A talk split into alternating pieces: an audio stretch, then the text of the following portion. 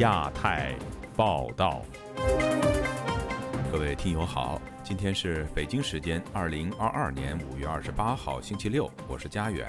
这次亚太报道的主要内容包括：官媒说中国经济显示强大韧性，表明洗礼并不同调；李克强招十万干部就经济老调重谈，经济学家预期还会再开；中国官方怒评布林肯对华政策。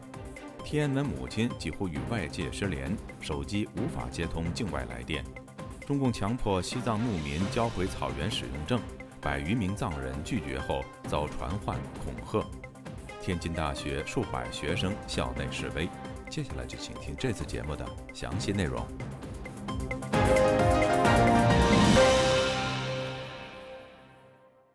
中国官媒日前发表文章。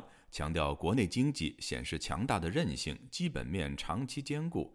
如此说法却与中国国务院总理李克强日前召开会议救经济的措施相反，反其道而行的背后释放出什么样的信号呢？以下是本台记者陈品杰的报道。中国经济日报五月二十五日刊发一篇编辑部文章，全面辩证看待当前经济形势，阐述中国经济虽然面对压力，仍显示强大韧性。外资加码，产销增长，指三四月份部分经济指标转弱是新冠疫情冲击带来的短期变化，与中国国家习近平近日的论调相符。这与李克强日前警告“清零”政策引发经济放缓的讯号恰恰相反。李克强在二十五日罕见召集十万干部进行全国稳住经济大盘电视电话会议，在会中直指经济困难，要求努力推动经济重回正轨。在纽约的政治经济学者秦鹏就分析，如此大相径庭的表述背后带有政治斗争的意涵。他告诉本台，所有的人都知道呢，是清零的政策导致了现代经济的这种严重的下行。所以呢，当你去承认经济问题的时候的话呢，言者无心，听者有意。对于坚持清零政策的人，或者对中共的这个政治比较敏感的人，他就会想到，在某种意义上就是对中共的这种现代清零政策的一种否定和批判。包括彭博社、华尔街日报在内的国际媒体，近两天纷纷以“洗礼传达不同信号”为题。报道习近平与李克强在平衡防疫与经济之间不同调的举措，指习近平继续强调推动清零，与此同时，李克强却敦促官员提振经济，以达到预定的经济增长目标。彭博社指基层官员因此左右为难，并引用八名匿名官员的话表示，这种困境导致一个通常因迅速实施上级命令而备受赞誉的国家陷入瘫痪。五月十八日，习近平在一场贸易相关的峰会上发表视频讲话。他提到世界因新冠疫情而面临的经济挑战，但未提及中国自身的经济下滑。近几个月，中国本土新冠疫情再度爆发，官方坚持清零政策，对商业活动造成严重的冲击，许多产业因此停摆，全球供应链受到影响，更引发在华外企强烈反弹。中国的经济学者彭定鼎在接受本台访问时就直言，现行的国内经济受到非常大的冲击。他说：“非常严重的，这个的严重你怎么估计都不过分的，就等于一下子回到了一下子倒退三四十年吧。如果要是今后供应链断裂的这个结果再显现，整个下半年会越来越严重的。市场经济是需要很长的供应链的，而这个供应链一旦断掉，那这个后果是极其严重的。”李克强在本月十九日的一场会议上会晤美、欧、日等多个商会的负责人，承诺在做好防疫的同时，将帮助协调解决复工达产、人员入境、物流运输等问题。不过，在这篇《经济日报》的文章中，却仍表示外资加码是对中国市场潜力和经济前景实打实的点赞。这篇文章受到中国官媒新华社青睐转发，引起社会关注。经济日报社的社长兼总编辑郑庆东就写道：“这篇长文有力引导舆论，为稳经济大盘、促经济增长发挥了压舱石应有的作用。”秦鹏认为，这文章带有大内宣的效果，抓住了政治风向和中共的需要。你说他真的是那么乐观吗？我倒不认为。对官员来讲，他们其实大家好多都知道，说这个问题现在很麻烦。但是呢，对官员来说呢，保党、保自己的官位、保自己的这种权威，某种意义上比经济、比呃救民生、救企业要重要的多得多。根据中国美国商会在五月九日发布的调查表示，近六成受访的在华美资企业已经下调今年度的营收预期。超过一半的企业表示已经推迟或是减少在华投资。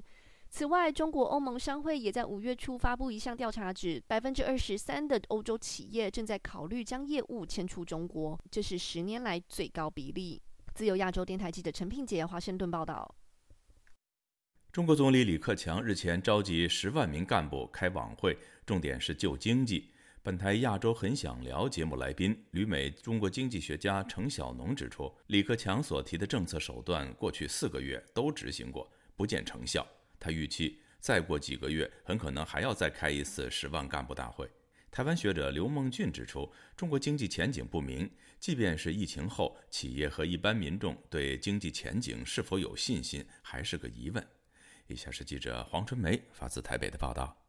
中国国务院总理李克强日前召开全国稳住经济大盘电视电话会议，动员十万干部救经济。李克强在会中提的数据，包括制造业、消费品零售、出口增速，乃至全国的用电量，甚至地方财政收入都下滑。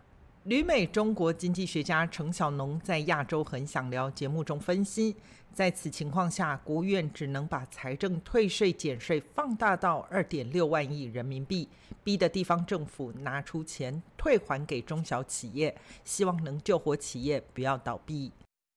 就算清零明天早上结束了，中共所有的问题一切都存在，依然照旧。所以我想，也许他再过几个月又要开十万人大会了。中华经济研究院第一研究所所长刘梦俊在节目中指出，中国无论是短期或是长期需求面和供给面都出现困境。需求面部分，就业困难对未来消费远景产生犹豫；内需消费要支撑中国经济主轴也落空，加上政策不稳定与难以预测，形成企业家投资犹豫。至于供给面，国际社会对于中国供应链搬迁采取各种措施，连陆资企业都想把部分供应链移到海外，避免与美国贸易战扩大。就算疫情过了之后，啊，希望说经济赶快快速回到常轨。可是这种随着老百姓或者员工对于未来的一个收入啊更加不确定性的情况之下，我相信很。多着随着预防性的储蓄，这种情绪会更高。中国从去年起一连串整顿科技平台教培业，造成中国企业巨头纷纷晋升。近期，腾讯创始人马化腾转发点评一则，除了胡锡进，没人关心经济了，引起热议。难道这些企业家也受不了了吗？程小农说。中国巨头真的受不了，最想做的是像潘石屹一样开溜。但是中国实施从严管控出入境，现在还在国内的企业家像是死老虎，跑不掉。其实已经不再对未来抱有多大的希望和热情了。他们唯一关心的就是明哲保身。你不管经济情况怎么糟糕，你政府不要不要再把刀架我脖子上就好了。上海封控两个月，搜寻引擎百度、社交平台微信关键字搜寻移民次数大增，百度还一度封锁移民。但是中国民众拐了个弯，造了一个新的关键字。检索最多的是怎么叫 run，就英文词 run，他们不敢用跑这个词，只好用 run 这个变音词。刘梦俊提到，中国政府要救经济，最近放松平台企业常态化监管。换句话说，共同富裕就是不常态模式。与私有产权的尊重程度的话，还是不够，还是相当不够。所以这样子的话，中国要走进去所谓的常态、比较正常的那个市场经济里面，真的还有一条路了。哦。程小农说：“现在很少人谈中共政权弱化会有什么影响，但是从李克强谈话可以发现，地方政府财政再困难，中共军费还是要增加，也就是对外军事威胁还是存在，周边国家恐怕开心不起来。”自由亚洲电台记者黄春梅台北报道。美国国务卿布林肯星期四发表对华政策演说之后，中国外交部火力全开，批评美国渲染中国威胁，抹黑中国的内外政策。中国为什么会大动肝火？而美中竞争未来的关键十年，谁会更有优势呢？请听记者郑重生的报道。Invest, align, compete. 投资、结盟和竞争，布林肯对华政策演说提出的三大战略布局，不管是投资美国、壮大自己，或是协同盟友深化合作，最后都是为了要在第三点，也就是与中国的竞争中能胜出。中国从官方到国营媒体都曾说过，中国不怕与美国竞争，也自认中国模式更有竞争力。不过，听完布林肯的对华政策演说后，中国显得并不淡定。外交部发言人汪文斌二十七号在例行记者会上有备而来，洋洋洒洒整理了七大要点回击，一开口就很不客气。布林肯国务卿的这篇演讲，洋洋洒洒，费尽心机，实质是散布虚假信息，渲染中国威胁，干涉中国内政，抹黑中国内外政策，目的是遏制、打压中国发展，维护美霸权强权。中方对此强烈不满，坚决反对。不只有老调重弹，对布林肯指出中国是唯一一个既有意图也有能力重塑国际秩序的国家。汪文斌也回应：完全是颠倒黑白。中国过去、现在和将来都是国际秩序的维护者。除了汪文斌之外，另一名外交部发言人华春莹也在西方社交媒体推特上阐述十一点回应，从聚焦美国近来的枪击案频传，到美国的人权与种族问题，来反击华盛顿。中国全方位出击，火力全开，批评布林肯的对华政策演讲所谓何来？在长期关注中国问题的资深媒体人王健看来，布林肯是很有技巧的，将拜登政府上台以后已经说过的战略完整的重述一次。而不管是投资还是结盟，最后都是为了与中国竞争。但中国外交部如此神经质的回应，凸显中国是真的有担忧。我最害怕的还是还是拜登的这个联合盟友的策略。我对中国，我围而不打，我给大家联合起来对付他，中国多难过啊！你说现在？曾任职中央党校校刊《学习时报》的副编审邓玉文也认为，布林肯的说法其实一如预期，并没有太多的新东西。他告诉记者：“拜登对对对中国，呃，其实比特朗普对中国这个打压的更严重。那么这个在内部引起的反弹也也非常强烈。”回顾布林肯关于美中关系的谈话。二零二一年的三月三号，他担任国务卿后，首次简要阐述拜登政府的外交政策。谈到美中关系，他的完整说法是：美国和中国的关系将是该竞争时竞争，能合作时合作，必要的时候，美国也会挺身对抗。而这些共同点，需要美国能从较有优势的地位出发，与中国交往。今年的五月二十六号，布林肯除了总结投资、结盟还有竞争的三大战略，他还说美中竞争未来十年最为关键。而美中竞争究竟谁能胜出？王健是这么看的：关键美国不是打不打得赢的问题，美国是打赢了以后怎么办呢？对美国来说，不存在打不打得赢的问题嘛，因为双方实力太悬殊了嘛。你中国连俄罗斯都不如，你怎么跟美国打？美国都没出手，俄罗斯都已经鼻青脸肿，围而不打符合美国的利益，让你继续生产我也要产品。但是呢，你对我又不会构成威胁。邓玉文则说，美中未来十年竞争的胜负，关键还是在究竟双方的具体政策是什么。另外，还牵涉整体国际格局和战略环境的情况而定。但可以确定的是，中国对资讯的严格管控。因为美国驻华大使馆在微信公众号上刊登了布林肯演说内容的完整中译版。但存活不到一天，在微信上就已经显示该内容暂时无法观看。但华春莹在推特上以英文说，有高达九成五的中国人民支持，并对中国共产党的领导表示满意。中国人民有因为翻墙使用推特而遭处罚的，但仍有中国网民冒险在华春莹的账号下留言批评，到了墙外还明目张胆胡说八道，问华春莹敢不敢让普通中国人投票。华春莹可以在推特发文回应美国，布林肯演说的中译版全文却在微信遭删除。中美制度之争，在言论自由这一项上，谁更有自信与实力，再清楚不过。自由亚洲电台记者郑重生，华盛顿报道。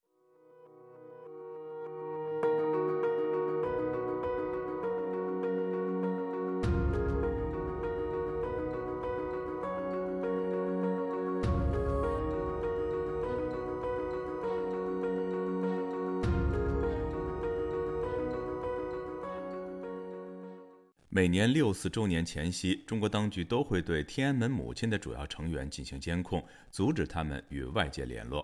本周五，天安门母亲发起人之一张先玲向本台披露，当局今年似乎改变了监控方式，由派人监视升级为阻止他们接听国外来电，令他们无法与外界接触。请听记者陈子飞的报道。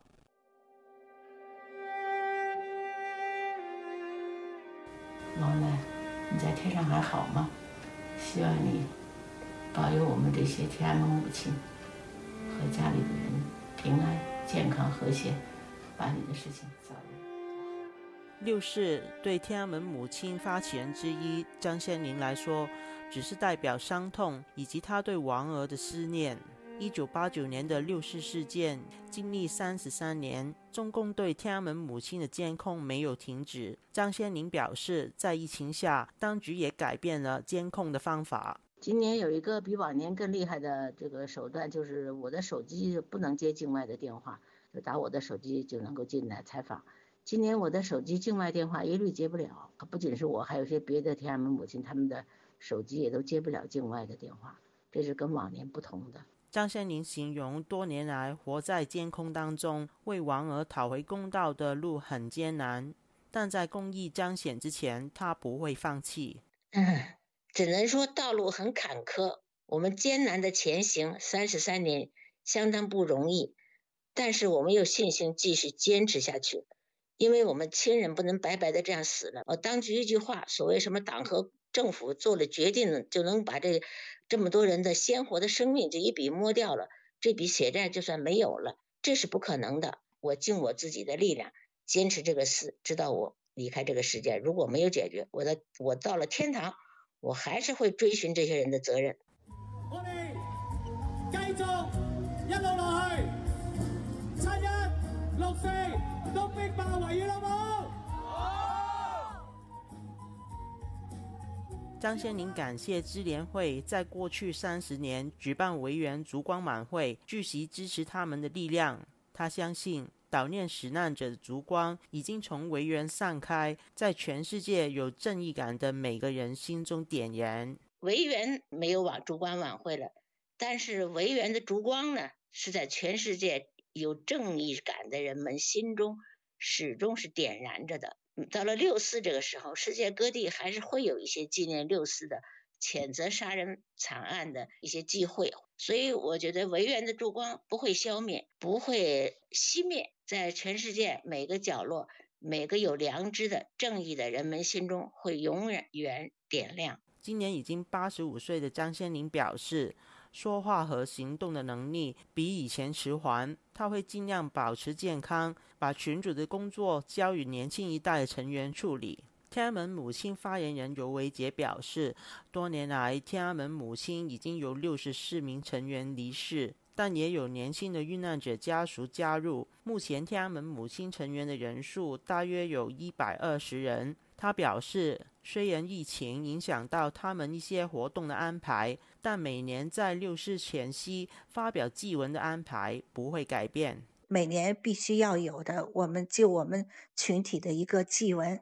我们还有几位难属有一些发言，会看到在六四前夕吧。因为有疫情的关系吧，我们原本想做的更多一些的难属更多的一些事情，因为疫情的关系，我们也也就停止了。他表示，过去两年在疫情下，天安门母亲已经减少聚会，也减少探望天安门母亲发起人丁子霖。他表示，丁子霖的身体状况良好，等疫情过去，也会安排成员与他见面。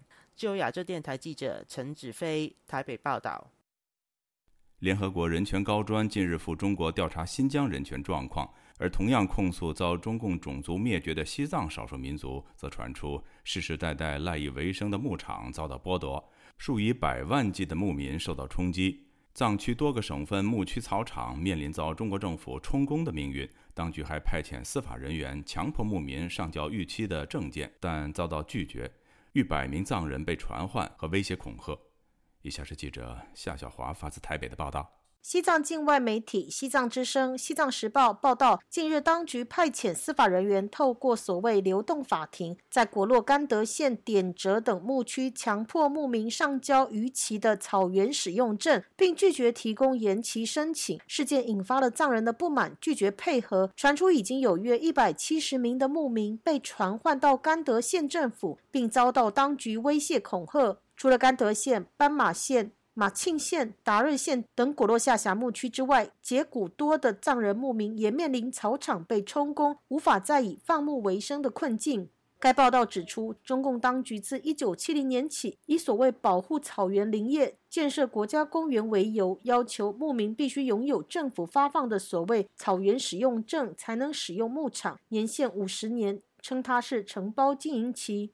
西藏流亡政府藏人行政中央西藏政策研究中心主任达瓦才仁接受自由亚洲电台采访，他指中共以法治化为名义，实则侵占剥夺藏人放牧的权利，改变西藏人几千年来的生活和谋生方式。达瓦才仁说：“藏人影响你祖祖辈辈，你有上千年历史的很多的草原的土地、草地，比如说你这个部落，你一直都在用这一块。”地方一直都在用，现在中国政府说你有没有证明？你没有法律文件，没有法律文件你就非法侵占国有的土地，然后就把你赶走，或者说，而且中国政府会强迫地采取各种各样的迁徙。现在中国也在西藏频频地使用这样的一些方式，而且，很多他自己的所谓的建设，他都会直接地征用西藏人的土地啊这些。达瓦才人指出，中共借由管控证件管控藏人，如果藏人拿出证件，中共就以此声称证明土地是中国政。府府的只是借给藏人使用，几千年来都是这样，都没有变过的。现在竟然需要你的证据。第二个是那些证明拿来那些。一些游牧民，他其实他也不会去保存了这些东西，你保存着往哪里保存？因为它是迁徙的，呃，游牧的，走来走去，走来走去的东西，有时候丢了，然后以后就变成什么也没有。对于中共所谓的流动法庭，达瓦才人表示非常草率，对老百姓骚扰很大。他规定哪一天必须到哪里去，不到就什么都拿不到。游牧民讯息不灵通，错过了就必须到州上和县上，如果不到，几年后就会被以非法放牧抓捕。所谓的法律行为，它就是用法法律做幌子。第一个是抢夺西藏人的游牧的目的，以前他用什么退耕还林、退牧还草等等的方式抢夺，现在他用法治的方式，就是中国政府在处心积虑地要把西藏的那些游牧民或分散在整个西藏高原的，他一个是把它集中在某一个地方，第二个是鼓励你往中国去移民啊，让你。把你同化过去。第三个是他一定要把你集中管理在交通便利的地方，用这样的方式，他就可以控制，而且限制对宗教对人民的影响等等。达瓦才能强调，中共这是对藏人战略性的布局，强迫藏族小孩住宿脱离母文化，学校限制教中文，将西藏牧民集中市区或是公路旁水泥屋，失去放牧种地谋生的能力。汉人官员在透过补助、要挟和控制藏人服从，藏人感到痛。不欲生，他们就会有很多粗鲁、不礼貌的语言来对待那些藏人。而那些游牧民啊，他们以前都是在草原上，都是很骄傲的过日子。那现在就变得很很卑贱的要去呃看你的脸色，希望你的那种赏识、是赏赐啊来过日子。所以呃，他们就非常的担心呃会被呃迁徙走，然后强迫你去领补助，然后领了补助，你还要拿着那些他们给的一些衣服啊、电暖瓶啊，或者类似这些，就是呃汉人日常生活中用，藏人用。不到的那些东西，然后你要抱着那些东西，然后对着镜头还感谢共产党、感谢习近平主席等等，就是很多藏人每天都要经历这样一些屈辱的生活。西藏精神领袖达赖喇嘛驻台代表格桑坚称接受自由亚洲电台采访提到，牧民过去游牧范围很广，不同的时候移居到高海拔、低海拔，有他们的生活方式。但是西藏自治区大约从两千零七年起，以所谓改善生活便利为名，提供资金建起房子，把牧民集中定居在小村庄。格桑坚称说：“把这些牧民的草场政府就收归以后，他们认为是一种西藏的这种环境保护的一种。”做法，但是这呢，让牧民去变成一个牧民定居点的生活以后，由于呃，他没有一个一技之长，一辈子在牧区生活，他也没有什么生活来源。但很多人又想回去，哎，自己的牧民的地方去放牧。那但是牧场又及被中国用各种方式把它分割、把它分了，这样以后导致了牧民牧民的生活很艰难。格桑坚曾表示，中国没有土地私有制，把土地都视为国家的，将土地分割之后再发放所谓的草原使用证，最终的目标就是利于统治。他最终最终的目标是西藏高原，其实海拔高，大家分散的生活以后，他不便于他的统治，所以他把它形成一个城镇化建设、村落化建设的方式，把牧民定居在一个地方，容易管控。这样以后是自己完全脱离原来的这种生活方式，这就是中国慢慢慢慢的改变西藏的生活方式，容易控制的一种最有效的一个做法。自由亚洲电台记者谢小华台北报道。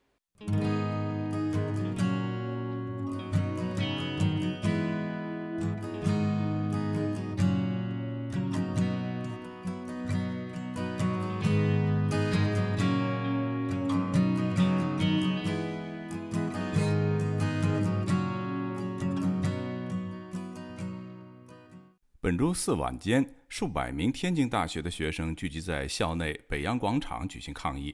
学生们高喊“打倒形式主义，打倒官僚主义”等口号，要求校领导出面对话，回应有关学习课程与考试时间等多项诉求。详情，请听记者乔龙的报道。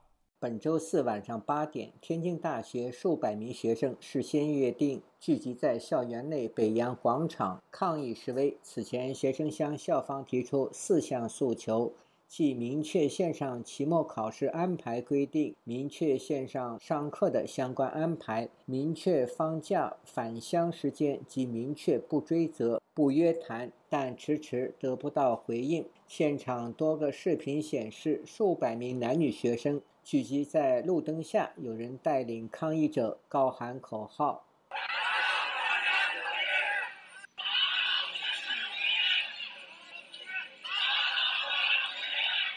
另有一段视频中，示威者要求领导出面。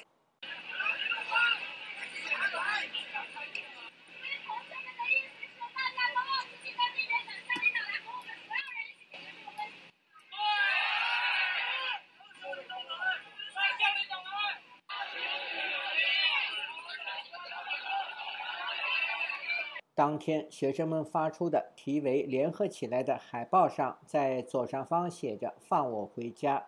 该海报呼吁学生于二十八日星期六到该校正东图书馆东侧广场集会。据学生在网上发消息，该校已被当局围封数月，学生们很难外出活动。此次要求校方答应他们回家上线上课，最终当局答应了学生要求。天津网民徐女士对本台说：“学生们的这次抗议行动有充分的理由，以及掌握了校方违规的证据。大学生他们有知识、有文化，有团结抗议的，肯定有证据，所以他们就妥协了。而且现在马上来到六四了，他们肯定会妥协。”本周三，天津市政府宣布，该市南开区新增划定风控区、管控区、防范区。封控区内实行区域封闭、足不出户、服务上门管控措施，定期进行核酸检测，健康码附红码。和平区实施全域静态管理。同一时间，南开区也传出封区的消息，引起区内天津大学学生的不满。学生担心，当局不断提升疫情防控措施，将进一步影响他们的学习计划。于是呼吁学生集体抗议。其后，当局通告指南开要封区的消息是谣传，出面澄清。据中国官媒报道，一月八日，位于津南区的天津大学北洋园校区执行封闭管理，该校区一万五千余名学生被封控在校区内。对此，该校学生说：“封控持续至今毫无道理。”有舆论认为，天津大学发生抗议事件。其诉求与北京师范大学及北京政法大学学生的诉求相同，很可能是受到北京学生们的影响。本周一及周二，北京政法大学和北京师范大学两所高校的学生不满校方的安排，在校园内集会抗议，要求校方允许他们选择返乡上网课。当时有数百人在校园内一处空地聚集，并以“中国第一次农民起义大楚兴陈胜王”为号。最后，校方答应学生提出的回家乡等要求。今年以来，世界各国政府对新冠疫情奥密克戎变异株的特性已充分掌握，对其危险性不再恐惧。本周四，日本首相岸田文雄说，计划六月十日起正式恢复允许小型团外国游客入境之际，中国仍然持续武汉封城年代的防控模式。遭到了本国百姓强烈不满。江西时事评论人士张坤对本台说：“中国防疫模式体现了政治制度的弊端。目前的这种情况呢，就是呢，庸人在那儿维持，无能的人呢，嗯，在那儿作恶，稍稍有点能力的都被清洗掉了。越拖呢，呃，问题越大。现在已经证明了一点。”十年前，人们对心理新政抱有幻想，那现在看来，呃，那不仅是幻想，是狠狠的打了几所有人的耳光。自由亚洲电台记者乔龙报道。最近，中国河南、安徽等地的多家村镇银行相继爆出客户存款被失踪事件，引发储户维权行动以及社会舆论的关注。请听记者孙成的报道。自今年四月开始，涉事的几家村镇银行毫无预警地突然关闭了线上取款和转账渠道，引发了储户恐慌。几家村镇银行都曾通过与各类互联网第三方金融平台合作，在这类平台上购买了这些村镇银行的存款产品，包括百度旗下的度小满、小米旗下的天星金融、中国人寿控股的滨海国金所等一线平台。曾在中国从事金融行业多年。现居加州尔湾的杜先生表示：“实际上，很多村镇银行已成为特定个人和利益集团的提款机。”他说道：“我们知道，在中国要获得银行牌照是非常非常困难的事情。阿里、腾讯、平安这样的大公司啊，拿到牌照都很不容易。相比之下，这个村镇银行就容易很多。虽然监管村镇银行它只能做本县的业务，但现在互联网金融平台这么发达，这个限制其实是很好绕过去。”本次涉及最多被失踪存款的四家村镇银行。是河南禹州新民生村镇银行、上蔡惠民村镇银行、志城黄淮村镇银行和固镇新淮河村镇银行。值得注意的是，河南许昌农商银行是这几家村镇银行的大股东，而许昌农商行实际控制人许昌市投资集团则在五月二十五日发布公告，表示许昌农商行只是这几家村镇银行以及开封新东方村镇银行的大股东，并没有实际控制这些银行的经营。这些银行都由同一家企业，即河南新财富集团所实际控制。记者查询了工商信息登记系统，发现这家公司已在今年二月注销。杜先生透露说，在二零一七年时，他作为一家基金公司的投资经理，曾与河南新财富集团洽谈过融资项目，当时就感觉到这家公司非常不寻常。当时河南新财富集团控制的两家村镇银行都签署了担保函，为这个融资项目做担保。这个行为明显违反了金融监管法规。我们想，怎么能随便给这个项目担保呢？但他确实签了。当时我们有大的投资人想去跟他们核实，他们就把我们和客户一起带到一个小房间里头，把那个担保合同当面打开来给看一眼，啊，不准拍照，当场就收回去。客户当时觉得你这有什么用嘛？你翻脸还是可以不认。他表示，由于河南新财富集团的行为令他和客户感觉路子太野，因此最后放弃了要做的项目。中国银保监会方面在五月十八日表示，河南新财富集团通过内外勾结，利用第三方平台以及资金掮客等吸收公众资金，涉嫌违法犯罪。公安机关已立案调查。据彭博社报道，五月二十三日，有数百名抗议者于河南郑州聚集在银保监会外，手持“还我积蓄”的标语牌，遭到警察驱散。知乎网友教育知识介绍自己赴河南维权的经历时，还提到他的健康码明明已经是绿码。却在赴禹州维权的过程中，奇怪地变成黄码，被以防疫为理由驱逐。目前，知乎提问如何看待禹州新民生村镇银行无法提现，已经有超过四百条回答。大批储户讲述自己的维权经历，表示要坚决抗争维权。熟悉中国银行体系运作的油管博主小翠时政财经在节目中认为，这起案件中的储户的钱确实是被骗了。不管是银行自己的小程序、App，还是和第三方合作的存款通道，可以说都是假的。因为所有通过这些渠道进来的存款都没有入银行的账，钱全部被挪用了。存款的入账通道被银行人员通过技术操作嫁接到了某一个特定的账户，这个特定的账户自然就是高管和股东控制的小金库。他也表示，因为这些钱并没有真的存进银行账户，确实不是合法存款，自然也没有提取相应的存款保险。按规定，央行确实没有动用存款保险赔付的义务，但他认为这种作案方式普通人根本无法辨别，监管方依然要负担监管不力的责任。自由亚洲电台特约记者孙成，旧金山报道。曾经在湖北赤壁发起“光明中国行”的维权人士陈建雄遭警方带走后，近日传出他已经在六四前夕被正式逮捕的消息，外界担心陈建雄可能会遭到重判。以下是记者高峰的报道：二零一三年五月，五名公民在湖北赤壁市开展“光明中国行”运动。他们在当地的人民广场公开宣扬民主理念。当时参与运动的陈建雄，自此成为地方政府的重点维稳对象。卷入“七零九”大抓捕事件的北京异议人士翟延民是陈建雄的好友。他向本台证实，近日家属已收到当局批捕陈建雄的通知书，却一直没有对外转发。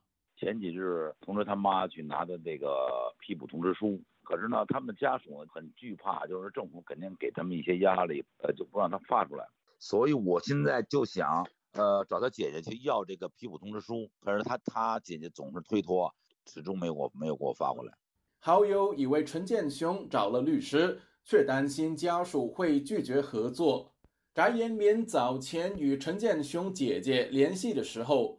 他以批捕通知书不在手上为由，没有透露陈建雄涉及的罪名。他说他看不见，他只能跟他妈去要过来，可能东西就在他手里。这个既然已经批捕了，那么现在这个案件呢，就已经从办案单位转移到检察院了。这个案子，你没有这个拘留通知书或者批捕通知书，那么律师就很难介入，很难介入。他担心当局会以疫情为由拖延司法程序，把陈建雄长期关押。陈建雄等五人因为参与“光明中国行”运动，被外界誉为“赤壁五君子”。事后，陈建雄被裁定寻衅滋事罪成，判监两年八个月。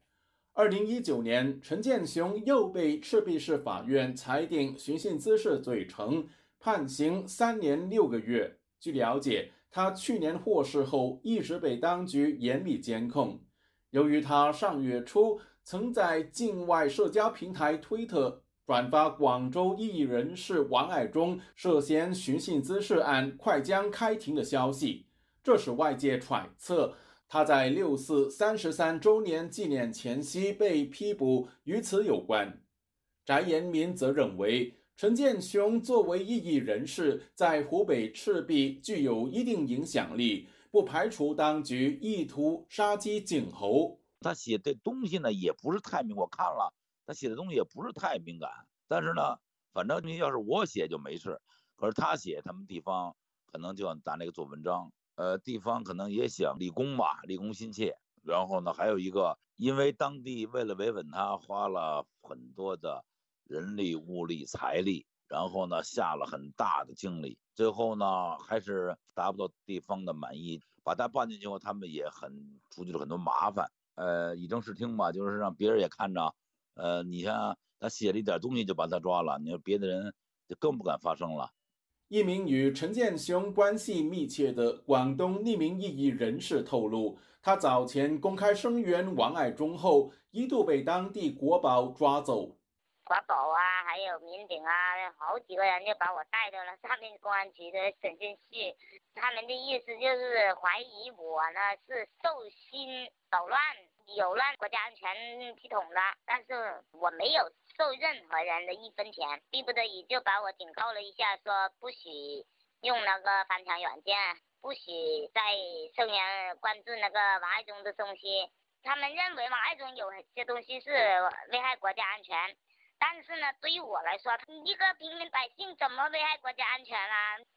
有旅居广东的湖北异议人士也在社交群组透露，日前有湖北国宝到广东警告他，不要为当局添麻烦，否则会把他抓捕。国宝在对话中并提到陈建雄有前科，这次可能面临五年以上徒刑。自由亚洲电台记者高峰香港报道。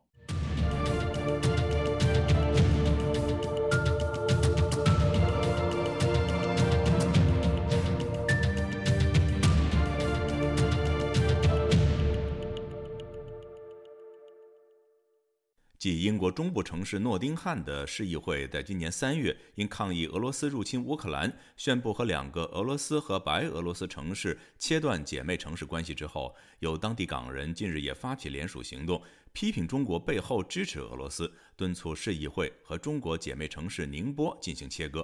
目前，全英国有四十八个城市和中国城市有姐妹关系，这次行动是否会产生连锁反应，令人关注。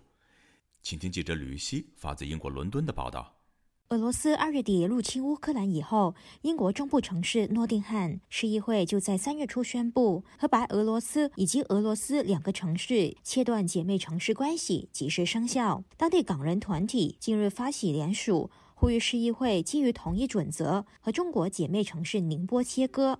正正因因为我哋香港人明白，正因为我们香港人明白。中国在俄罗斯入侵乌克兰这件事上有很大影响，所以我们认为宁波这个地方不应和我们诺丁汉这个城市存在姊妹连结。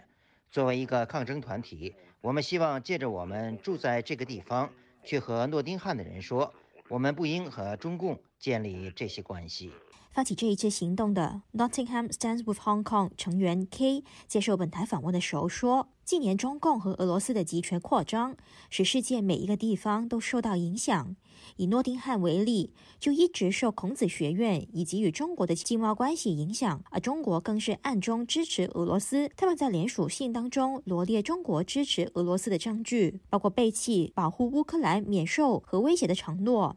而当国际法庭要求俄罗斯停止对乌克兰的军事行动时，中国和俄罗斯一同投下了反对票。中国更是支持保留俄罗斯在联合国人权理事会的席位。联署信指中国是俄罗斯的共犯，加书乌克兰局势恶化。并指出，从八九年天安门事件到一四年对新疆维吾尔族的种族灭绝行动，再到粗暴打压香港的民主运动，都让世界看到中共集权如何剥夺人民的自由和民主。翻查资料，诺丁汉是在二零零五年和宁波结为姐妹城市。诺丁汉大学更设有宁波校区，并直接命名为宁波诺丁汉大学，是第一家获得中国教育部认可的中外合办大学。这所大学在零六年落成的时候，时任浙江省委书记习近平都有出席典礼。K 表示，诺丁汉有大量中国留学生，两地也一直保持密切的经贸往来。当地政府甚至直接把一座桥命名为宁波友谊大桥，因此两地的姐妹关系不单纯是一个象征性的关系。团队计划收集一千个联署，并在六月十二号把请愿信交给当地议会，呼吁地方政府切断和宁波千丝万缕的关系。K 表示，即使这次行动最后不成功，他们也会继续坚持，希望让更多当地居民以及其他英国国民都关注所住城市和中共的关系。翻查资料，目前全英国有四十八个城市和中国城市有姐妹关系。K 期望诺丁汉成为第一个和中国。绝交的英国城市，并希望扩展下去。我们可能是英国第一个城市启动这件事。我们的开始，希望可以鼓励其他城市去响应这个行动。这也并不是全无先例。二零二零年，随着瑞典和中国的关系持续恶化。陆续有瑞典城市和中国姐妹城市分手，形成骨牌效应，最终超过一百个瑞典城市和中国姐妹城市切割。前香港浸会大学政治及国际关系助理教授黄伟国表示，大批港人移居英国以后，香港的抗争运动进入一个海外化，并在英国在地化的阶段，要采取不同策略展开对华抗争。咁其实我諗最主要目的就希望英国可能系，我想最主要的目的是希望英国朝野内外焦聚中国对全球政治和道德造成的威胁。以往一些所谓的协定是否应该作为针对对象？所以我相信，要求诺丁汉市终止和宁波的姊妹城市协定，是目前对华抗争当中，在香港人认知范围内可以做的事。他认为，部分英国政治人物对华姿态强硬，却没有如美国一样制定对华惩罚性措施，而且中国在英国高校等范畴的渗透仍然猖獗。英国政坛日后会否形成对华强硬的硬派力量，仍然有待观察。自由亚洲电台记者吕希，英国伦敦报道。一群为自由民主信仰而聚集在一起的加拿大香港人组成了自由港乐队，并将在香港回归中国二十五周年之际，用歌声唱出真正的香港故事。就此，本台记者柳飞对该乐队的部分成员进行了采访。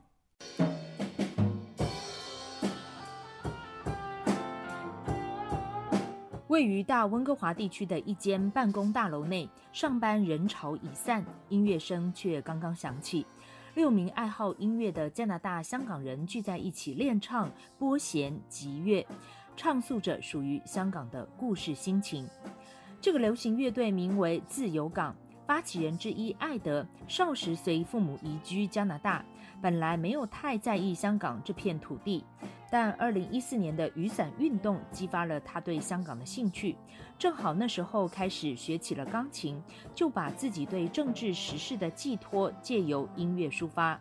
二零一九年的反送中条例运动在香港轰轰烈烈登场，艾德开始号召同样喜爱音乐的朋友一起在温哥华抗议现场唱歌声援，自由港乐队因此诞生。他回忆，二零一九年十月，一场在女皇剧院外的街头演唱，集结了两千名各种族裔民众到场聆听，深深激励了大家。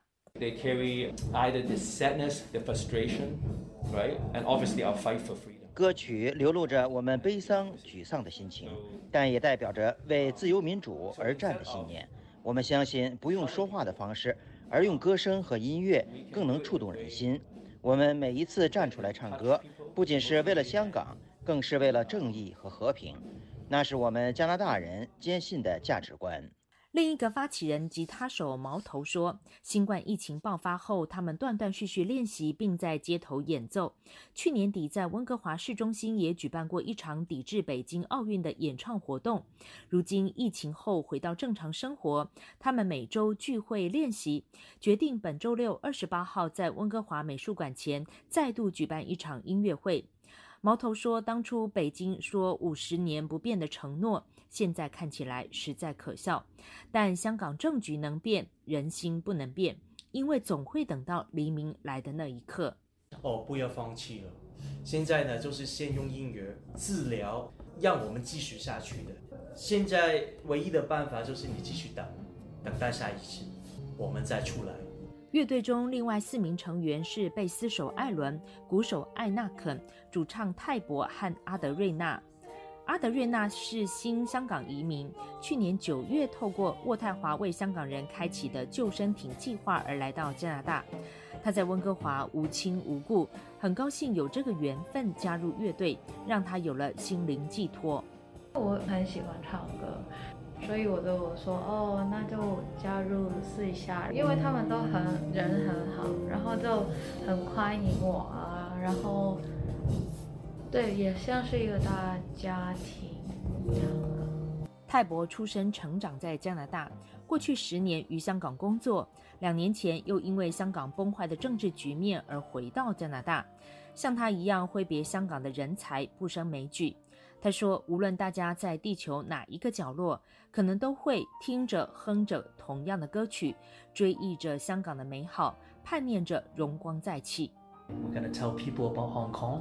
And we're gonna sing some songs, and some songs will be banned in Hong Kong. 我们唱诉着香港发生的事情，一些歌曲在香港还被禁唱，因此能在加拿大唱出来格外有意义。就像《愿荣光归香港》这首歌曲，释放了很多人的悲痛，也凝聚了大家的勇气和智慧。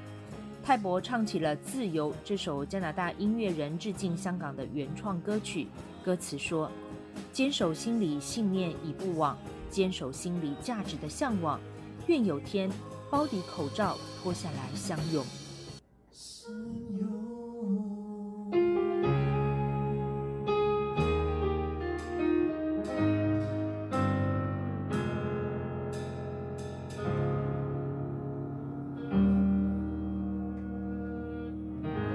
自由亚洲电台记者刘飞温哥华报道。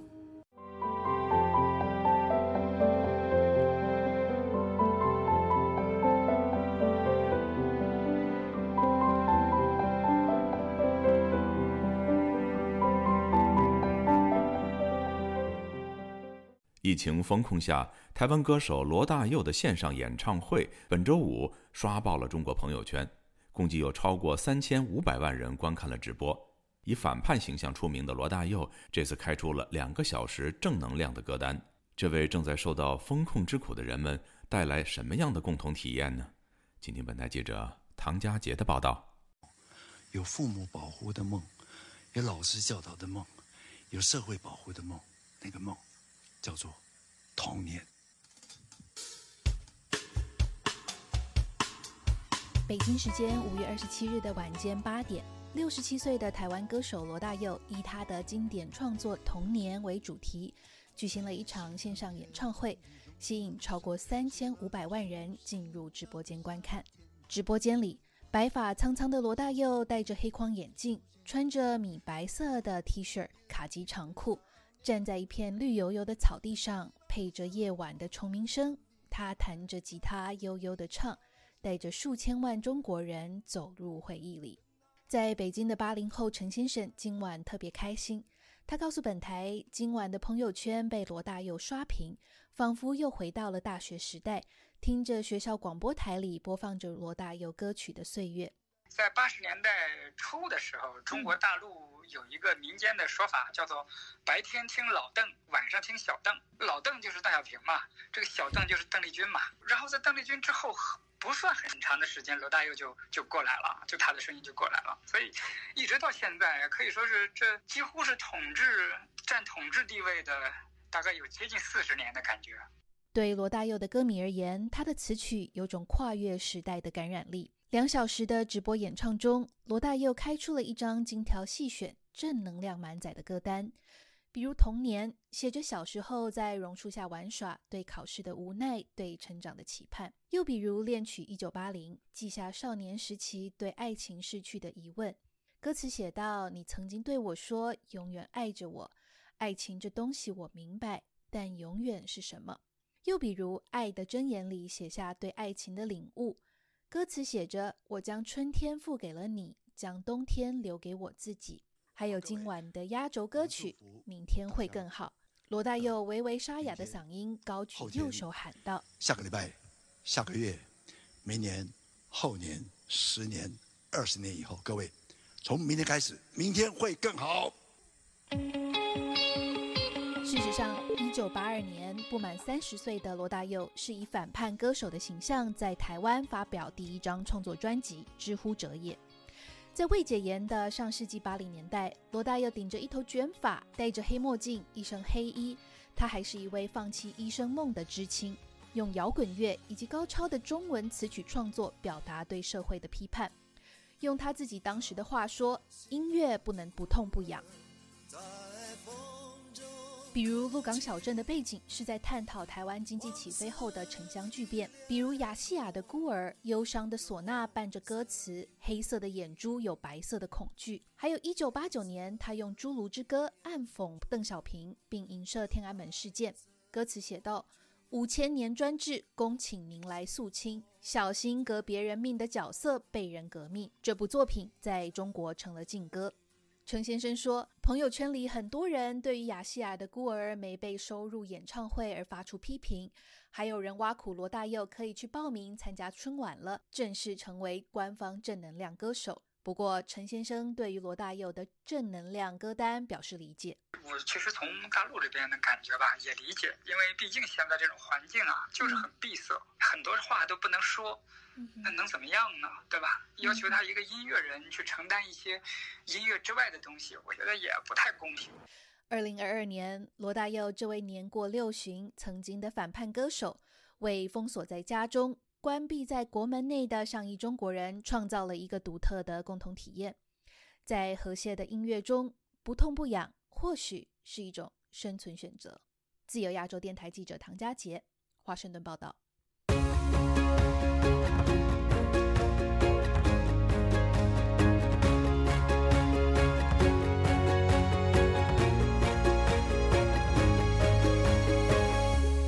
听众朋友，接下来我们再关注几条其他方面的消息。据美国之音星期四报道，联合国人权事务高级专员办事处表示，中国官媒错误引用了或形容了人权高专巴切莱特在访问中国期间的有关讲话。报道引述人权高专办发言人斯罗塞尔的一封邮件说。巴切莱特的确赞扬了中国在消除贫困方面取得的成就，但他没有像中国官媒所说，钦佩中方在消除贫困、保护人权、实现经济社会发展等方面所做努力和取得的成就。